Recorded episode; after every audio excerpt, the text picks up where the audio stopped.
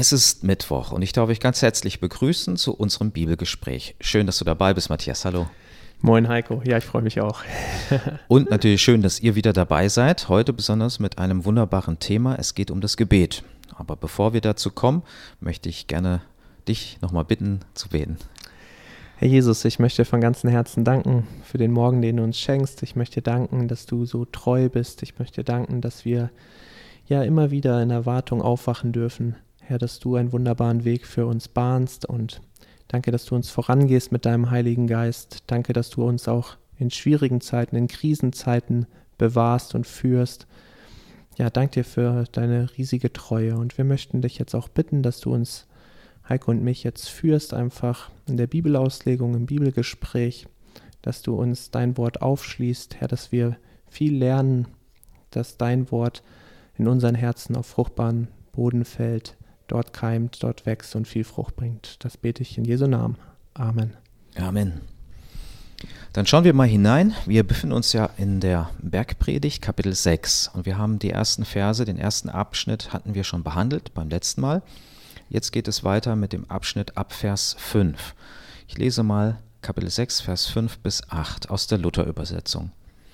Und wenn ihr betet, sollt ihr nicht sein wie die Heuchler, die gern in den Synagogen und an den Straßenecken stehen und beten, damit sie von den Leuten gesehen werden. Wahrlich, ich sage euch, sie haben ihren Lohn schon gehabt. Wenn du aber betest, so geh in dein Kämmerlein und schließ die Tür zu und bete zu deinem Vater, der im Verborgenen ist. Und dein Vater, der in, der in das Verborgene sieht, wird dir es vergelten. Und wenn ihr betet, sollt ihr nicht viel plappern wie die Heiden, denn sie meinen, sie werden erhört, wenn sie viele Worte machen. Darum sollt ihr ihnen nicht gleichen, denn euer Vater weiß, was ihr bedürft, bevor ihr ihn bittet. Ja, danke Heiko. Ja, heute haben wir das Gebet. Letztes Mal ging es ums Almosen geben. Ich denke, der Aufbau ist wieder sehr, sehr ähnlich. Und äh, ich denke, Jesus greift hier eine falsche Praxis auf. Und zwar das Beten so, wie es Heuchler tun, in aller Öffentlichkeit und ja, es geht ja darum, in der Öffentlichkeit dann auch gesehen zu werden, irgendwie als gerecht und fromm empfunden zu werden. Es ist dieses Gebet, ja, das eigentlich mehr für die Menschen gebetet wird, gar nicht für Gott, wo es gar nicht um die Herzenshaltung geht, sondern wie man wahrgenommen wird. Und, und das verurteilt Jesus so klar. Mhm. Mit dem Text, ähm, finde ich, kommen, kommen beim Leser manchmal unterschiedliche Fragen auf, die auch ähm, in, im Laufe des Gemeindelebens auftauchen können. Wenn man Gebetsgemeinschaften hat in der Gemeinde, im Hauskreis oder vielleicht auch unter Mitarbeitern, dann fällt ja auf, dass es Leute gibt, die, die äh, es sehr natürlich und sehr einfach machen mit dem Gebet. Also die muss man nicht groß bitten, die beten gerne mit in Gebetsgemeinschaften. Es gibt aber auch Geschwister, die tun sich sehr schwer. Ähm, was denkst du denn, was, ähm, wir kommen ja auch gleich, ich werde gleich den Bezug zu dem Text herstellen, aber du hast sicherlich auch diese Beobachtung gemacht. Was glaubst du denn, warum es manchen leichter fällt und manchen schwerer? Ja, es gibt das natürlich auch umgekehrt, dass manche einfach in der Öffentlichkeit, ja, angesichts der vielen Blicke und der eigenen Unsicherheit, sich oft nicht trauen zu beten. Also die haben Angst, dann Fehler zu machen, Vielleicht haben sie auch manchmal Angst, dass sie ja nicht so, ich meine, wie kann man Fehler machen im Gebet, aber es ist manchmal so diese Frage, vielleicht verhaspel ich mich, vielleicht äh, klingt das dann nicht so fromm oder ich äh, treffe nicht die richtigen Worte. Das kann so ein bisschen auch Menschenfurcht sein. Ja, das ist auch, auch, auch was sehr Intimes, finde ich, zu beten und das, das sollte es auch auf eine Weise intim sein, sollte man auf eine Weise zum himmlischen Vater und vertrauensvoll beten, aber genau, diese Sorge doch irgendwie da das nicht ganz zu treffen, die ist dann doch immer da und die schwingt dann mit, ja. Mhm.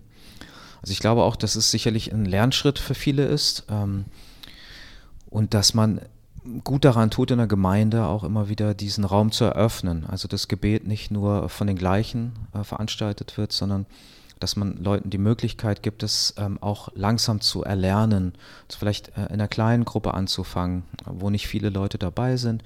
Da hat man vielleicht nicht die gleichen Hürden und dann auch nur einen Satz zu beten, vielleicht auch vor Gebetsanliegen zu sammeln, zu präsentieren, äh, wie man das bei Kindern vielleicht macht, dass sie das nach und nach lernen. Ja, das ist ja auch wirklich alles freiwillig. Ne? Wir hatten jetzt eine junge Frau beim jungen Erwachsenentreff und die hat echt super mitgemacht, hat sich auch sehr wohl gefühlt und die kam so von außen rein, so quer rein, also nicht irgendwie durch die Kinderstunde und die Jugend schon dabei gewesen, sondern wirklich jetzt so spät irgendwie Anschluss zum Glauben gefunden. Und die hat mir dann tatsächlich äh, mal geschrieben, dass ähm, sie irgendwie glaubt, dass äh, das irgendwie nicht so der richtige Rahmen für sie ist. Und dann habe ich gefragt, warum und weshalb. Und dann hat sie gesagt, ja, dass sie sich nicht traut, in der Gemeinschaft zu beten. Und wir hatten schon da immer sichergestellt, dass das absolut freiwillig ist, dass da kein Druck aufkommt und dass da nicht eine zu lange Zeit so der Stille ähm, herrscht, sodass manche sich genötigt fühlen. Dann habe ich ja auch das gesagt, das ist freiwillig, du musst und brauchst nicht. Aber es ist für manche doch eine, eine größere Überwindung und tun sich dann schwer und setzen sich selbst unter Druck. Der Druck, der eigentlich nicht gegeben ist, aber denken, oh, sie müssten eigentlich auch, wie manche das tun. Ja, mhm. Ja es ist ein schmaler Grad. Ich äh, weiß noch, als ich Jugendpastor war, da hatten wir verschiedene Jugendhauskreise und ich hatte einen, da wurde sehr leidenschaftlich gebetet, auch wirklich von allen. Und dann gab es einen anderen, da, da ähm, gab es dann schon ein paar, die sich nicht getraut haben. Das habe ich schon gemerkt. Und ich habe von Anfang an ähm, das versucht so aufzubauen, dass, dass wir alle beten und sei es nur wirklich einen kurzen Satz zu sprechen. Und am Anfang, da, da war schon auch diese Empörung mit dabei, aber du kannst uns nicht zwingen zu beten. Da habe ich gesagt, nein, das ist auch kein Zwang. Aber ich habe ihnen Mut gemacht, das auch für sich in Anspruch zu nehmen oder sich zu trauen. Und am Ende dann ähm, ein Jahr später, als dann der Hauskreis dann auch äh, in die nächste Phase gegangen ist, ich den weitergegeben habe als Leiter, ähm, da kam dann, das waren zwei Mädchen, die habe ich da vor Augen, die kamen dann zu mir und haben gesagt, das war eigentlich die beste Erfahrung, die sie gemacht haben und dadurch sind sie eigentlich ins Beten gekommen. Sie hätten sich das ansonsten eigentlich nicht getraut. Sie brauchten auch so diesen, diesen leicht, ich sag mal leichten Druck. Ja, man, mhm. man darf so das nicht übertreiben. Schub, ne? ja, ja. ja, man muss schon vorsichtig sein. Das, mhm. Es tickt auch nicht jeder gleich. Ähm, ja. Manchmal sind da vielleicht auch Vorbehalte und es ist dann eine Person, die besonders schüchtern ist. Ähm, die kann man auch leicht überfordern. Aber wenn man merkt, ähm, das ist einfach nur für Personen ungewohnt, dass man ähm, sie nicht zu, zu leicht da rauslässt, dann, dann sind sie irgendwann nämlich äh, Jahrzehnte in der Gemeinde, sind vielleicht tolle Mitarbeiter und aber leiden selber darunter, dass sie sich nie trauen, auch mal laut zu beten in der Gemeinschaft. Vielleicht wünschen sie sich das irgendwo, aber sie haben nie eine Anleitung gehabt, sie haben nie diese, diese sanfte Hinführung gehabt, sage ich mal, ja. Ja. Ja, und dann gibt es das natürlich noch auf der anderen Seite, dass manche sehr, sehr lange auch, auch in der Gebetsgemeinschaft beten. Ich muss mir sagen, das ist mir hier, ich meine, die Gebetstreffen so vor Corona habe ich, glaube ich, gar nicht so richtig mitbekommen. Ich glaube, bei einem war ich dabei ähm, aber sonst noch nicht. Aber es ist mir hier noch nicht so aufgefallen. Also eigentlich gar nicht, habe ich noch gar nicht so erlebt. Aber in meiner früheren Heimatgemeinde, ja, da war das dann manchmal so, das weiß nicht, ob dann ein Gebet auch fünf Minuten gegangen ist und da war wohl es dann zum Thema, dass man doch da ein bisschen Rücksicht übt, damit andere auch noch zum Beten kommen und ja, also dass man wirklich schaut, dass man als Gemeinschaft zusammenkommt und ich denke, äh, das sollten wir hier auch ganz klar abgrenzen. Es geht hier nicht darum, dass man nicht in der Gemeinde äh, beten darf, auch nicht laut beten darf. Also Jesus pflegte auch in die Synagoge zu, beten, äh, zu gehen und ähm, da wurde auch öffentlich gebetet und ähm, das verurteilt er nicht irgendwo, nicht irgendeinmal in der Bibel. Also das ist in Ordnung. Was er meint ist, in den Straßen, Gassen, auf Marktplätzen, ähm, da wo man eigentlich auch still für sich beten könnte, da nicht öffentlich aufzutreten, um als besonders fromm oder heilig zu gelten. Und das hat sich leicht angeboten. Also es war leicht zu machen, weil früher die Juden haben sehr regelmäßig gebetet. Es gab Gebetszeiten. Dreimal am Tag hat man gebetet, um 9 Uhr, um 3 Uhr nochmal abends. Und äh, wenn man sich da am Markt hingestellt hat und vielleicht die Hände gehoben hat und man konnte laut beten oder einfach auch nur äh, die Lippen bewegen na, oh, der betet, der ist fromm, der ist gerecht. Ich sehe den jedes Mal äh, hier stehen. Ne? Und da haben das sicherlich viele gemacht und haben es dann so gemacht, um irgendwie besonders anerkannt zu werden. Und ja, das hat natürlich das, den eigentlichen Sinn des Gebets total verfehlt. Mhm. Also man könnte sagen, das ist auch eine Parallele zu dem Abschnitt vorher. Da ging es ja darum, ähm, Spenden zu spenden oder Almosen zu geben. Ähm, dass es hier um die Herzenseinstellung geht. Und wenn davon berichtet wird, dass ähm, unser himmlischer Vater jemand ist, der in das Verborgene hineinsieht, dann ist das auch ein Augenöffner, nämlich, dass der Mensch nur das sieht, was vor Augen ist, aber Gott sieht in das Herz. Und ähm, das, was Gott vorfindet, das ist entscheidend, dass es nicht darum geht, vor anderen Menschen zu glänzen, sondern das Gebet das ist, was es nämlich sein soll, ein Gespräch mit Gott. Hm, was ich auch spannend finde, ist, denn hier steht dann, wahrlich, sie haben ihren Lohn weg. Ne?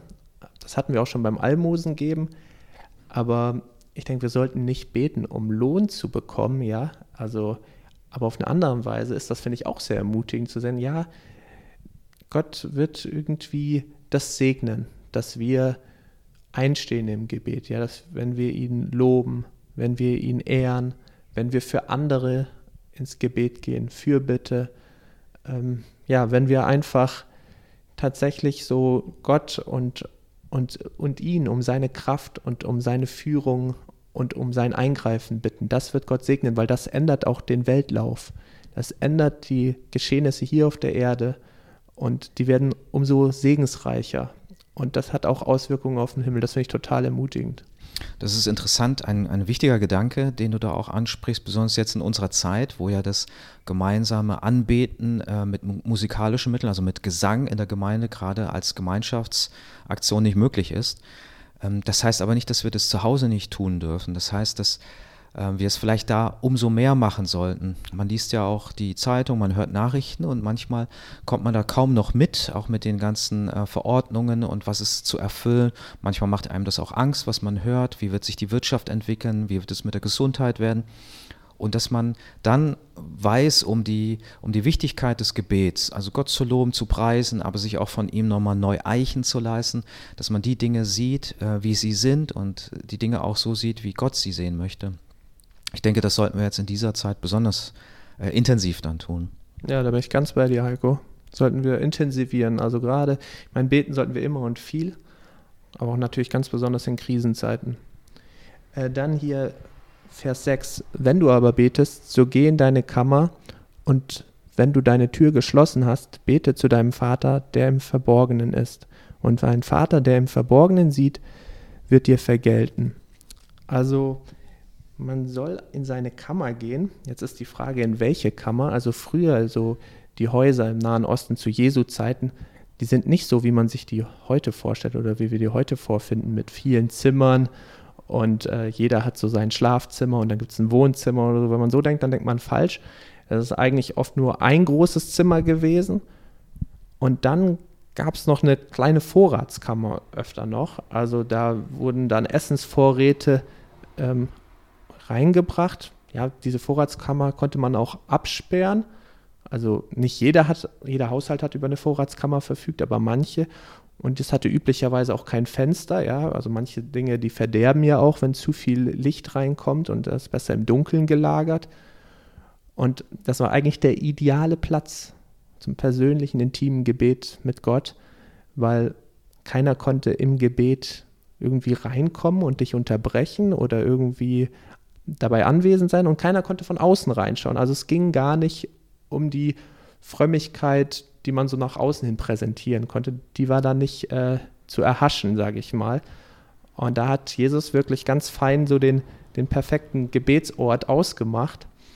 Und äh, ja, es ist spannend. Also die Menschen sehen es nicht. Das Gute ist, Gott sieht das Gebet, das im Verborgenen stattfindet. Mhm. Es gibt ja verschiedene Gebetsformen auch. Also das eine ist es, ähm, vielleicht einen Ort zu haben, den man äh, aufsuchen kann, um selbst äh, ungestört zu sein, um Ruhe zu finden. Das ist ja auch oft so, wenn man dann beten möchte. Gerade dann kommt ja oft eine Störung. Also dann klingelt plötzlich das Telefon oder ja. jemand kommt vorbei. Ähm, also da gibt es Räumlichkeiten, äh, wo man überlegen kann, wie kann ich mir das so einrichten, dass ich möglichst ungestört bin in meiner Gebetszeit. Man kann aber auch gucken, zu welchen Zeiten kann ich denn beten. Wir wissen von Jesus, dass er äh, nicht in seine Kammer gegangen ist, sondern er ist in der Natur gewesen. Und an manchen Stellen heißt es früh morgens, als die anderen noch schliefen. Und manchmal heißt es auch ähm, spät abends, als die anderen schon schliefen. Nachts praktisch schon, ja. Ja, also dann, wenn natürlicherweise Ruhe einkehrt. Oder auf dem Berg, ne? Ist er dann gestiegen. Ja. Genau, und in also in die Einsamkeit ja. gegangen. Er war dann nicht zu erreichen in dieser Zeit. Und ich denke, wenn Jesus das so gemacht hat und es für ihn auch nötig war, und wir sehen das immer in den Zeiten der besonderen äh, Anforderungen und äh, Hindernisse, hat er das Gebet nochmal intensiver aufgesucht und diese Einsamkeit. Und vielleicht ist es ein gutes Rezept auch für uns, es genauso zu machen, wenn wir merken, wir sind sehr, sehr herausgefordert in unserem Alltag, dass wir dann nicht auf das Gebet verzichten als etwas, wo wir sagen, nee, dann entspanne ich lieber sondern dass wir dann besonders Wert darauf legen, nochmal in die Einsamkeit zu gehen und auch ähm, in die Ruhe des Gebets zu finden. Ja, finde ich sehr gut. Also ich finde die Zeit, wo man sich ganz und gar auf Gott konzentrieren kann, die sollte man wählen. Und ja, mancher sagt, am Morgen ist die beste Zeit. Das hat den großen Vorteil, dass man den ganzen Tag vor sich liegen hat und ihn mit Gott besprechen kann und ganz bewusst mit Gott in den Tag starten kann. Es gibt auch manche, die sind morgens so verplant, die sind immer noch, wenn sie den Kaffee trinken, noch eigentlich am Dämmern, am, sind so müde noch und wachen nicht oft für dies morgens nicht so gut. Die kommen da mit den Gedanken nicht nach, die sind da nicht wirklich anwesend, für die muss es dann eine andere Zeit sein. Ich mag am liebsten die Gebetsspaziergänge draußen, ja, das mag ich mittags am liebsten, ähm, weil dann ist es warm, dann zwitschern die Vögel, da sehe ich die wunderbare Schöpfung Gottes, ja, und ähm, ja, abends wäre vielleicht auch möglich, wobei da ich immer das Risiko sieht, dass man dann nach einem langen Tag müde einschläft. Äh, ja, beim Bibellesen, beim Gebet und der Tag liegt schon hinter einem, was nicht so toll ist. Und ich denke, ähm, wichtig ist, dass man echt eine gute Zeit für sich findet und einen Ort, wie du schon gesagt hast, wo man ungestört ist. Und manche haben so ihr Lieblingsplätzchen, also ihren Lieblingsschaukelstuhl. Und da haben sie dann Telefon aus und alles und das ist ihr Gebetsschaukelstuhl oder wie auch immer oder ein Plätzchen im Garten oder ja, macht drehen immer eine Gebetsspaziergangsrunde und ich denke, das ist irgendwie auch gut. Also man kann natürlich schauen, dass man etwas Abwechslung reinbringt, ja, damit nicht irgendwelche Formen dann sich so ritualisieren und, und nur noch um der Form bestehen. Aber ich denke, es ist auch manchmal gut zu sagen, man hat ein bisschen einen Rhythmus und ähm, das hilft einem auch ein bisschen in der Disziplin, etwas dran zu bleiben. Und äh, ja, es gibt dann, dann vielleicht so in den Wirren des Tagen, Tages auch so ein bisschen Halt und Orientierung. Mhm. Finde ich, find ich sehr wichtig, finde ich auch gut. Du hast es nochmal angesprochen, es gibt ja noch andere Möglichkeiten, zum Beispiel wenn du zu Hause diese Möglichkeit nicht besitzt, da mal zur Ruhe zu finden ähm, dass man einen Gebetsspaziergang macht. Das ist eine tolle Sache. Und es kann auch sein, dass es Phasen gibt, in denen mir diese eine Gebetsform mehr zusagt als die andere. Es gibt unterschiedliche Lebensabschnitte und ähm, da offen zu bleiben und dann zu sagen, ähm, ich bin da auch flexibel und probiere das aus. Denn was was hier ja auch durch diesen Text nochmal deutlich wird, ist, dass es nicht so sehr um äußere Erscheinungsformen geht. Sie müssen der inneren Haltung dienlich sein. Äh, sie müssen das verstärken und mich darin unterstützen können, was, um was es eigentlich geht, nämlich um Zeit mit, mit meinem himmlischen Vater zu verbringen. Und die darf halt nicht zu kurz kommen. Das ist so Qualitätszeit mit dem eigenen Vater. Und ähm, manchmal ist es auch ungeplant. Also manchmal ist es dann vielleicht aus der Notwendigkeit der Situation heraus, dass ich merke, oh, jetzt muss ich aber wirklich mit meinem Vater schnell ins Gespräch gehen. Ich muss mich von ihm stärken lassen. Und dann merkt man auch, wie viel Segen über dem Gebet ist. Und, und dieses lebendige Gebetsleben, ich glaube, das, das liegt hier auch verborgen im Text, das ist etwas, was uns Jesus mitten in der Bergpredigt an die Hand gibt. Er sagt nicht, ähm, Du musst es so oder so machen. Ich glaube, worauf er hier hinweist, ist erstmal das Gebet, was ganz wichtig ist, ist die Verbindung zum himmlischen Vater. Der ist in diesem Verborgenen, in dieser Situation. Der ist nicht nur dann, wenn ich im Tempel bin und, und ich mit hunderten anderen Leuten äh, den gleichen Text aufsage und rezitiere oder eine bestimmte Gebetshaltung einnehme, sondern er ist dann da, wenn ich ähm, ihm mich nahen möchte, wenn ich ihm begegnen möchte. Und, und darauf legt Gott Wert. Ja, und ich möchte noch eins hinzufügen, weil wir jetzt sehr viel über Gebet reden. Hier geht es jetzt noch gar nicht so ums Bibellesen, aber das möchte ich hier einfügen. Wir müssen wissen, zu Jesu Zeiten hatten die Menschen, also die allerwenigsten, haben über eine Schriftrolle von einem einzelnen Buch verfügt. Das war sehr, sehr teuer. Also die waren in Papyri-Form, ja, also die waren das Papyri zu erhalten oder ähm, ja, dann auch vielleicht das Pergament etwas später.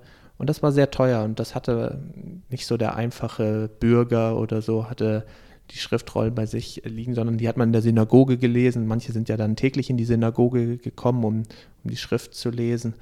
Und ja, wir haben aber das Vorrecht, fast jeder von uns hat eine Bibel zu Hause. Was ist das für ein Geschenk, was ist das für ein Segen? Und ich denke auch, da sollten wir uns Zeit nehmen. Neben dem Gebet natürlich auch die Bibellese, wo wir im Gottes Wort lesen, uns vertiefen, das Studieren, da Schätze heben dürfen. Und ja, das ist so ein Vorrecht, so ein Geschenk.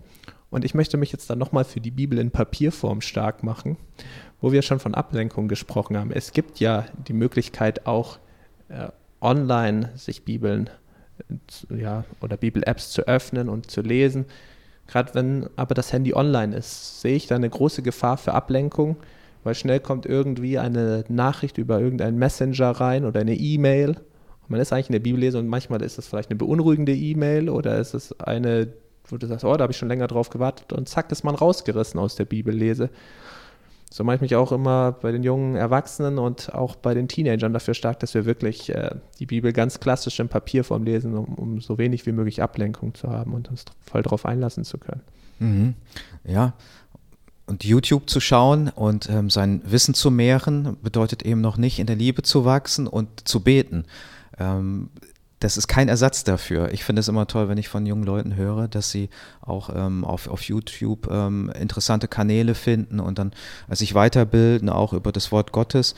Das ist aber noch nicht das gleiche wie selber das Wort Gottes studieren und zwar auch ähm, als eine Gebetsform, also wirklich in Zwiesprache mit Gott.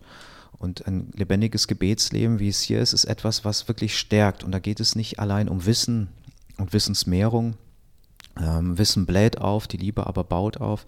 Es geht darum, dass ich investiere meine Beziehung zu Gott und dass ich ihm die Möglichkeit gebe, ähm, dass er mich weiter formt nach seinem liebevollen Abbild. Und das ist, glaube ich, etwas, was uns gut tun, was wir auch brauchen. Das ist ja unverzichtbar. Mhm. Ja, ich würde mal weitergehen äh, zu Vers 7. Da heißt es dann, wenn ihr aber betet, sollt ihr nicht plappern wie die von den Nationen, denn sie meinen, dass sie um ihres vielen Redens willen erhört werden ja, ein ganz spannender Zusatz. Wir sollen beim Gebet nicht plappern. Ähm, jetzt muss man mal überlegen, was hat das früher zu bedeuten gehabt oder was haben vielleicht die Juden darunter verstanden?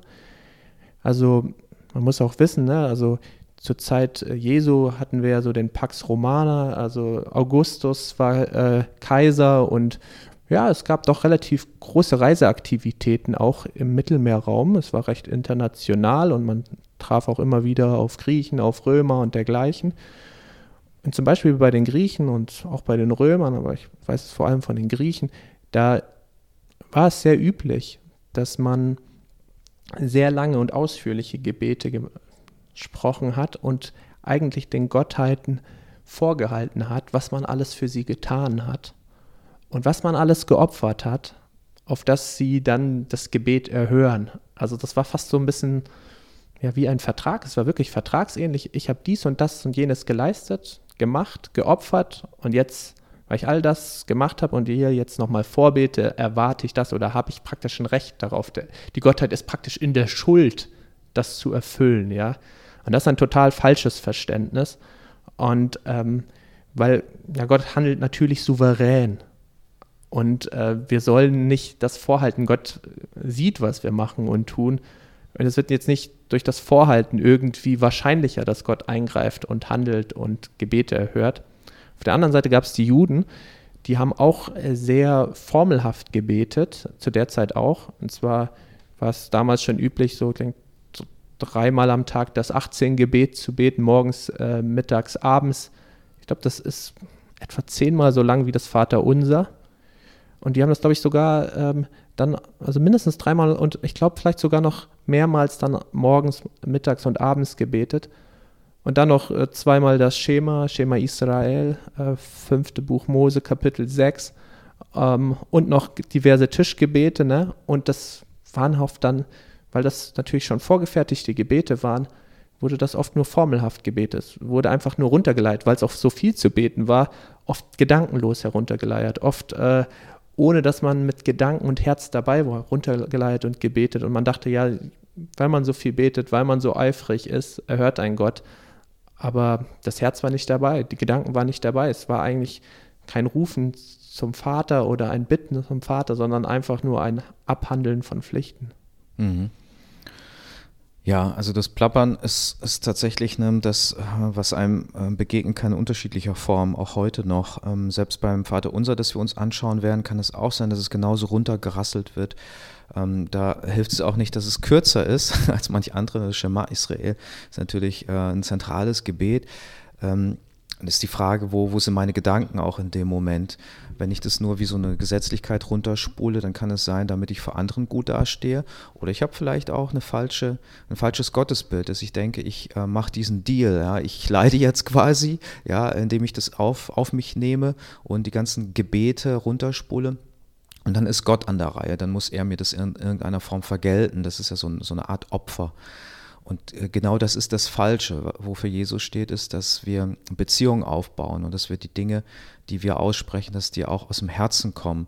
So dieses, äh, bete jetzt zehnmal den Rosenkranz, ne, das mhm. ist wenig hilfreich, wenn es darum geht, die Beziehung zu Gott aufzubauen.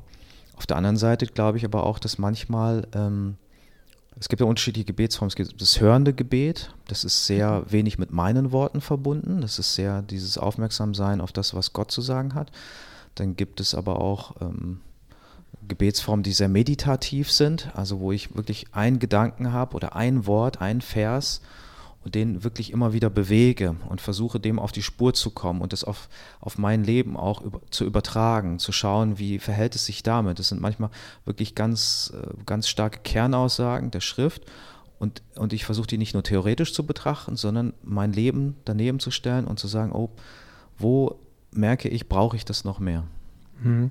Ja, und es gibt auch dieses imbrünstige, anhaltende Gebet. Also Jakob hat auch mal bis zum Morgengrauen äh, äh, gebetet und auch gerungen mit dem Herrn. Und äh, es gibt ja auch das Gleichnis mit der Witwe, die zu diesem ungerechten Richter kommt und man soll doch anhalten, im Gebet bleiben. Und ne, das ist nicht zu verwechseln mit einer Plapperei. Also das ist wirklich, dass man äh, anhaltet im Gebet, dass man wirklich ja für große Anliegen, wie zum Beispiel, ob jetzt ja mein Freund hier oder vielleicht bei manchen ist es sogar der Ehepartner noch zum Glauben kommt, da beten manche Jahre, Jahrzehnte und das ist richtig und das ist gut so und das ist nicht mit Plapperei zu verwechseln, sondern das ist ein Segen und ich denke, ähm, das hat Jesus hier nicht gemeint. Das ist ganz wichtig, dass wir das unterscheiden. Und ich denke, auf eine Weise ja, wir denken im Gebet oft sehr, sehr klassisch und denken, ja, wenn wir die Augen schließen und die Hände falten, so in dieser Art und Weise. Aber auch die Lieder, die wir singen, den Lobpreis, den wir singen, das sind eigentlich gesungene Gebete. Und äh, die sollten mit genauso viel Herz und Verstand gesungen werden, also dass wir da ganz und gar dabei sind. Ich will jetzt mal was Scharfes sagen. Und zwar, ähm, ich denke, dass viele Christen ja, und ich habe das auch schon von anderen Pastoren gehört, also ich bin da nicht alleine mit der Meinung, ähm, ihre Gebete vielleicht ernsthafter handhaben als, als die Lieder, ja. Also es ist manchmal so, dass Christen ja tatsächlich in den Liedern lügen, ja nicht die Wahrheit sagen, nicht mit Herz und Hand dabei sind, gar nicht sich ganz hingeben wollen, manche Sachen zurückhalten, ähm, manchmal es ganz anders leben. Ja, manchmal sagen die Christen nicht ihre Lügen, sondern sie singen sie sogar, ja. Und weil sie überhaupt nicht ähm, mit Herz und Hand dabei sind, weil das überhaupt nicht ihre Lebenswirklichkeit spielt und weil sie manchmal das nicht mal erreichen wollen, ja. Ist das noch eins, wenn man sagt, oh Gott, ich weiß, dass ich da noch nicht bin. Ich weiß, dass da noch ein Weg zu gehen ist. Hilf mir, führe mich mit deinem Heiligen Geist. Ähm, ich weiß, ich bin Sünder und brauche immer wieder deine Gnade und ich möchte mich ganz hingeben. Aber wenn man das von vornherein ausschließt, ich halte an diesem fest, an jenem und das ist mir wichtiger als Gott und das priorisiere ich höher als Gott und ich sage, ich gebe mich ganz hin und, äh, und singe das und weiß ich nicht, ja, dann ist das nicht die Wahrheit. Dann ist das eine gesungene Lüge. Mhm. Ich finde, man kann auch viel Bewahrung in diesem Punkt erleben, ähm, wenn man das ernst nimmt, wenn Gott sagt, ähm, singt mir ein neues Lied glaube, es müssen nicht immer nur neue Inhalte sein, aber es kann sein, dass wir manche alten und gewohnten Lieder vielleicht auf eine neue Weise singen müssen, auch mit dem Herzen, dass wir sie für uns entdecken, als wären sie neu, also die Texte wieder ganz offen betrachten. Ich glaube, dann kann sogar ein altes Lied, das wir runtergesungen haben, wieder wie ein neues Lied sein und uns ähm, nochmal neu beflügeln und auch aufrichten. Ähm, ich habe ich hab ansonsten äh, keine Präferenzen, ob alt oder neu. Also mir geht es aber sehr um die Inhalte, mir geht mhm. es auch sehr um die Texte. Ja. Und da merkt man schon auch viel. Ähm, da, da, geht es oft sehr in die Tiefe und ich bin erstaunt, ähm, wie, wie gedankenlos man manche Lieder auch singen kann. Da hast du vollkommen recht, ja. Ja, und ich denke, da ist jetzt auch keiner vorgefeilt vor. Ne? Also ich, auch als Pastor würde nicht sagen, ich bin davor gefeilt. Ich meine, manchmal ist irgendwie der Vormittag bis zum Gottesdienst recht turbulent oder man hat irgendwie noch kurz vorher einen Anruf oder eine Nachricht reinbekommen und die beschäftigt einen. Das ist auch okay. Ich denke, das kann man dann auch wirklich direkt zu Gott bringen. Aber wenn man das singt, dann sollte man all die Sorgen, all die Gedanken, die einen ablenken, all das sollte man zum Kreuz bringen und dann versuchen wirklich ganz bewusst diesen Liedtext zu singen aus ganzem Herzen und ähm, ja, mit voller Inbrunst, wirklich mit, mit ganzem Einsatz. Und ähm, ja, der Teufel, der versucht dann auch manchmal mit Einwürfen abzulenken und manchmal sind wir auch in uns äh, so unruhig und unsortiert.